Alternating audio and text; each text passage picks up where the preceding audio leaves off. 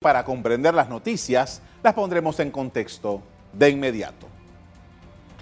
De acuerdo con el Centro de Incidencia Ambiental de Panamá, CIAM, el país perdió entre 2000 y 2017 unas 352 mil hectáreas de bosques debido a actividades como la agricultura, tala o construcciones. Esta cifra supera la extensión territorial de la provincia de Herrera, que tiene 234 mil 100 hectáreas. Según la información presentada por el CIAM, la occidental provincia de Darién es la más afectada, pues su territorio perdió 93.500 hectáreas de bosques en esos 17 años. De acuerdo con esos datos, la segunda provincia más deforestada es la de Panamá, donde se perdieron 51.700 hectáreas. La información fue captada por el Global Forest Watch, organismo que cuenta con tecnología para que las comunidades en distintos países puedan monitorear la situación de sus bosques con información actualizada. Parte de la situación que enfrenta Panamá es la falta de fiscalización. Mientras se conocen estos datos, hay algunos casos que fueron producto de diferentes diferencias entre grupos ambientalistas y las autoridades del Ministerio de Ambiente en el pasado reciente. Uno de esos casos es el de Isla Coiba. Convertida en colonia penal en el primer cuarto del siglo, XX, dejó de serlo a comienzos del siglo XXI. La isla de Coiba es rica en biodiversidad y algunos organismos piensan que está en peligro por decisiones ejecutivas del Ministerio de Ambiente. En el área se estableció la reconstrucción de una pista de aterrizaje que existía de los tiempos en que había un penal y otras infraestructuras que son cuestionadas. Por lo menos tres ONGs ambientales indicaron que hace falta monitoreo y vigilancia efectiva de las actividades pesqueras, debilitamiento de la gobernanza del parque natural y ausencia de un plan de biodiversidad para prevenir el ingreso de especies exóticas al sitio, entre otras situaciones. A los tribunales de justicia fue a dar una denuncia penal contra el Ministerio de Obras Públicas para detener la construcción de la ampliación de la vía Omar Torrijos. La acción legal tiene como propósito investigar el posible delito contra el ambiente por los trabajos de ese ensanche. Según los denunciantes, la obra viola la Ley 30 de 1992 que crea el Parque Nacional Camino de Cruzos, ya que la misma prohíbe la tala y remoción de vegetación en esa área argumentaron que el pliego del proyecto con un costo de 89 millones de dólares presenta irregularidades, ya que al momento de su diseño no se tomó en consideración que esta es área protegida, lo cual fue rechazado por las autoridades del MOP en su momento. En septiembre de 2018 se comunicó un fallo de la Corte Suprema de Justicia contra el contrato que firmó el Estado y Minera Petaquilla. El contrato fue para una concesión de extracción de oro, cobre y otros minerales en el distrito de Donoso, en la provincia de Colón. A juicio del CIAM, este contrato era lesivo para el Estado panameño y para los recursos naturales del país debido a la pérdida de suelo y vegetación y a la contaminación de aguas y del aire.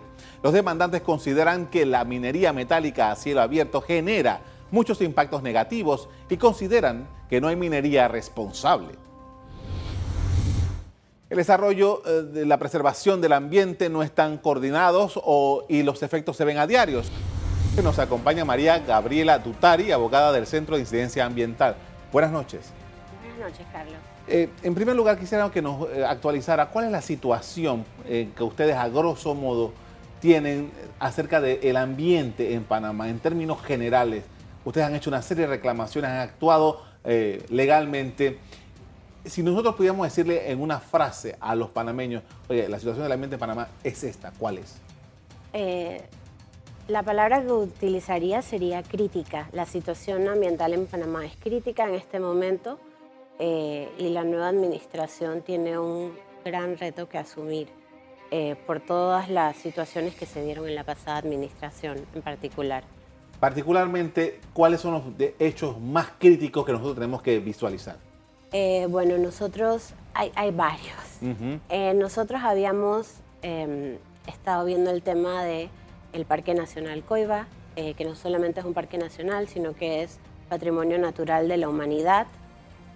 también recientemente estuvo todo el tema de la ampliación de la carretera Omar Torrijos, que se llevó por delante un pedazo del Parque Nacional Camino de Cruces. Em, y como lo habíamos conversado, está el tema de eh, la mina de cobre, eh, cuyo contrato fue declarado recientemente inconstitucional, la ley que lo aprobó eh, por la Corte Suprema de Justicia. Hablemos del Parque Natural Coiba. la administración anterior emprendió una serie de obras allí, rehabilitar una, una, una, perdón, una pista de aterrizaje que existía ahí desde los tiempos en que eso era un penal y otra serie de infraestructuras ustedes han reclamado sobre eso. ¿Cuál es la situación? Eh, bueno, la pista de aterrizaje ya existía, eh, la ampliación abarcaba otra serie de estructuras como estacionamientos, una terminal de eh, pasajeros y se aprobó bajo un estudio categoría 1. El promotor de ese proyecto era el Ministerio de la Presidencia. Nosotros no estuvimos de acuerdo con la categorización y con el estudio que se presentó para un parque nacional, un categoría 1 usualmente es utilizado para eh, remodelaciones o cuestiones menores en, áreas urbanas y pobladas, no un sitio como Cueva. Entonces presentamos un amparo de garantías. Eh, lastimosamente la Corte Suprema de Justicia eh, no concedió nuestro amparo de garantías. Nosotros diferimos en, el razonamiento que, la Corte hizo y pensamos que presentamos pruebas eh, sólidas, sin embargo, se decidió no conceder el amparo. Entonces, realmente no hay nada que siga deteniendo la construcción eh, de este aeródromo. Y es definitivo, cuando la Corte falla, es definitivo. Sí, las decisiones de, la Corte son finales. Entonces, nosotros hemos eh, tenido la oportunidad de presentar a la actual administración nuestra preocupación sobre este tema.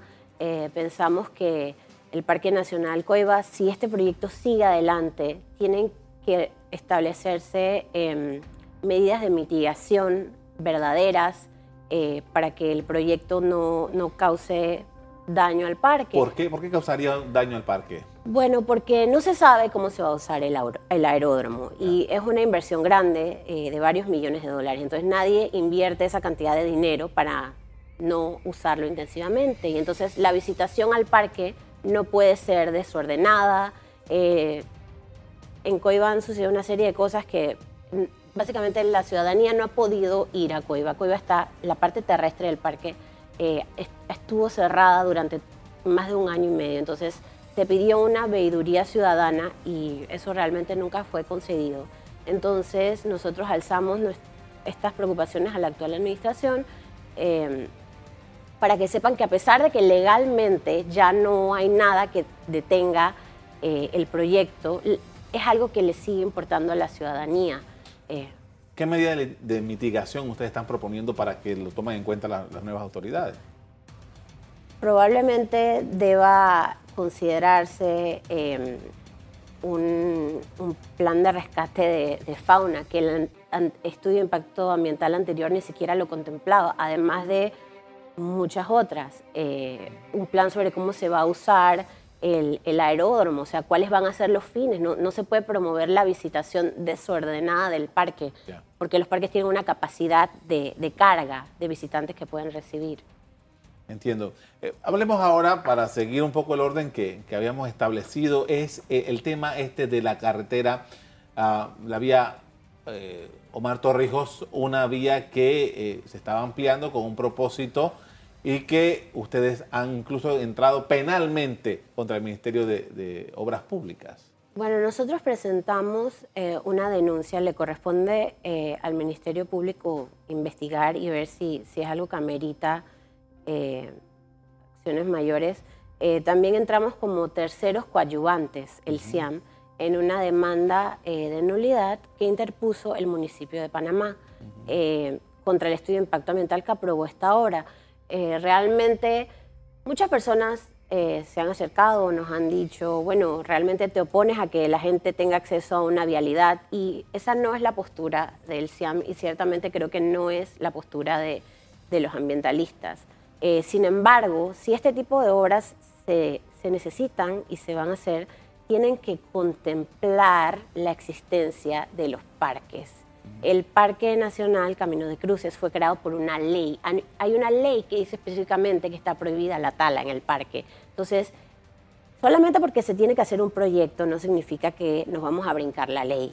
Eh, y en el caso de eh, ese proyecto en particular, eh, el MOP, cuando elaboró su pliego de cargos para contratar esas obras, en un pliego que tiene más de 400 páginas, en ni una sola ocasión mencionó al Parque Nacional Camino de Cruz. Ahora, yo he escuchado algunos razonamientos de, algunas personas involucradas diciendo, pero es que eso no es del parque, eso es un lindero o es un lugar próximo al parque. ¿Qué interpretación hacen ustedes de eso? Se lleva un par de hectáreas del parque. Eso, eso lo dice la resolución de aprobación del estudio de impacto ambiental, lo dice el mismo estudio de impacto ambiental. Así que sí afectó al parque. Y a pesar de que no sea exactamente el parque, el hacer o ampliar una carretera, el tráfico vehicular, tiene un impacto sobre la vida silvestre. O sea, la vida silvestre no se detiene porque hiciste una calle. Es más, ni la misma gente se detiene por las calles, no usan los pasos elevados y cruzan por la calle. Entonces, la vida silvestre tampoco lo hace.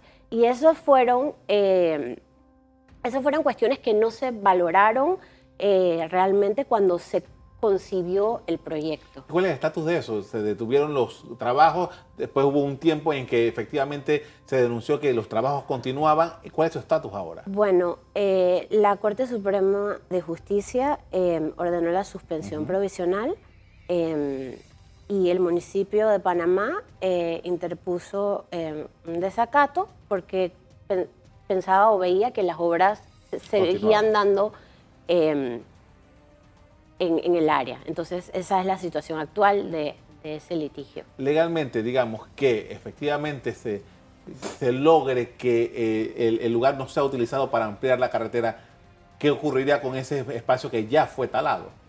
Bueno, esas son medidas que le corresponde determinar a, las autoridades ambientales. Eh, vuelvo y repito, nosotros no es que nos opongamos a que la ciudad tenga y los ciudadanos tengan los proyectos de vialidad que necesitan, sino que todo eso, todos los proyectos tienen que contemplar el medio ambiente, tienen que contemplar los parques, si hay una ley que establece que algo no se puede hacer, entonces tiene que tratarse de ajustar eh, a lo que dice la ley, ajustarse al parque. Eh, nosotros, eh, el daño ambiental está hecho, sin embargo, hay vecinos de las áreas revertidas que van todos los fines de semana a reforestar. Entonces, hay como una intención de que el parque pues, no sufra un impacto mayor al que ya, ya ha sufrido. Entonces, pienso que nosotros esperamos que las autoridades ambientales manejen esto para evitar mayores daños. El, el tema de la minera. El tema de la minera ah, e, es, especialmente importante porque, hombre, la, Corte dijo, esto como se hizo no es correcto, pero esto ha estado funcionando y ya incluso está extrayendo material. Eh, ¿Qué futuro ustedes le ven a esto de acuerdo a su posición que demandaron? Bueno, eh, la posición de SIAM es una posición eh, fuerte que es la minería metálica a cielo abierto en Panamá no es una actividad que debería realizarse por el clima de nuestro país, las, las grandes precipitaciones que eh, se recibe, eh, no es una actividad sostenible. Eh, y nosotros nos oponemos a eso, esa es la postura del CIAM. sin embargo, entendemos que em, pues eso no necesariamente siempre es posible. En el caso de la mina de cobre, eh, se trata de un proyecto que la Corte ya declaró es inconstitucional, que en, el momento en el que se pactó el contrato y que se aprobó, eh, se violaron varios artículos de la Constitución, que no hubo acceso a, que no hubo plena justicia, eh, porque fue un contrato que se dio de a dedo. y bueno, lo que el CIAM aspira es que las autoridades que les compete este tema traten de encontrar eh, una, una, una, salida que considere eh, las afectaciones y, los derechos de los ciudadanos del área de Donoso. Ahora, eh, en otras experiencias que ustedes hayan podido captado en otros países, ¿qué ocurre ¿De qué manera se puede mitigar el trabajo en una mina de cielo abierto, a cielo abierto? Bueno, hay, hay algunas cosas que se pueden mitigar, pero hay otras que no. Entonces, eh, la cuestión con la mina de cobre es que em, la ciudadanía no recibe mucha información, ¿sabes? Eso está en un área muy apartada. Em, la gente que más eh, siente los impactos son las comunidades que están cerca de la mina, que son comunidades campesinas. Eh, allá no hay fácil acceso a, comunicaciones, exacto, incluso carreteras.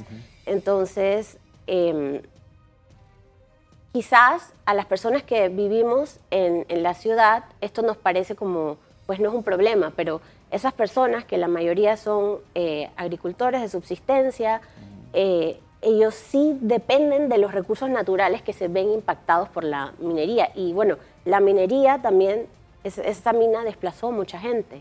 Entonces, de cierta forma, ha eh, irrumpido y afectado el, entorno y la fábrica social de las comunidades allí en, en, el área esa de Donoso. Usted me decía hace un rato que han hablado con las nuevas autoridades ¿Cuál es su expectativa de lo que debe ocurrir de ahora por los próximos cinco años en materia ambiental? Bueno, eh, nos parece que las autoridades en materia ambiente, el, nuevo ministro, eh, ciertamente hay un cambio de actitud, es distinto. Nosotros hemos visto que el ministro pues ya ha tenido acercamiento con las, las organizaciones de la sociedad civil y ciertamente hay una disposición al diálogo y a que bueno, el ministerio esté abierto para para la ciudadanía. Incluso creo que fue a una de las reforestaciones en Camino de Cruces. Entonces, pues eso nos da esperanza y lo vemos como algo positivo. Usted, de parte del ciudadano, a veces no comprende bien este, estos asuntos, ¿qué esperan que se pueda lograr en el corto plazo?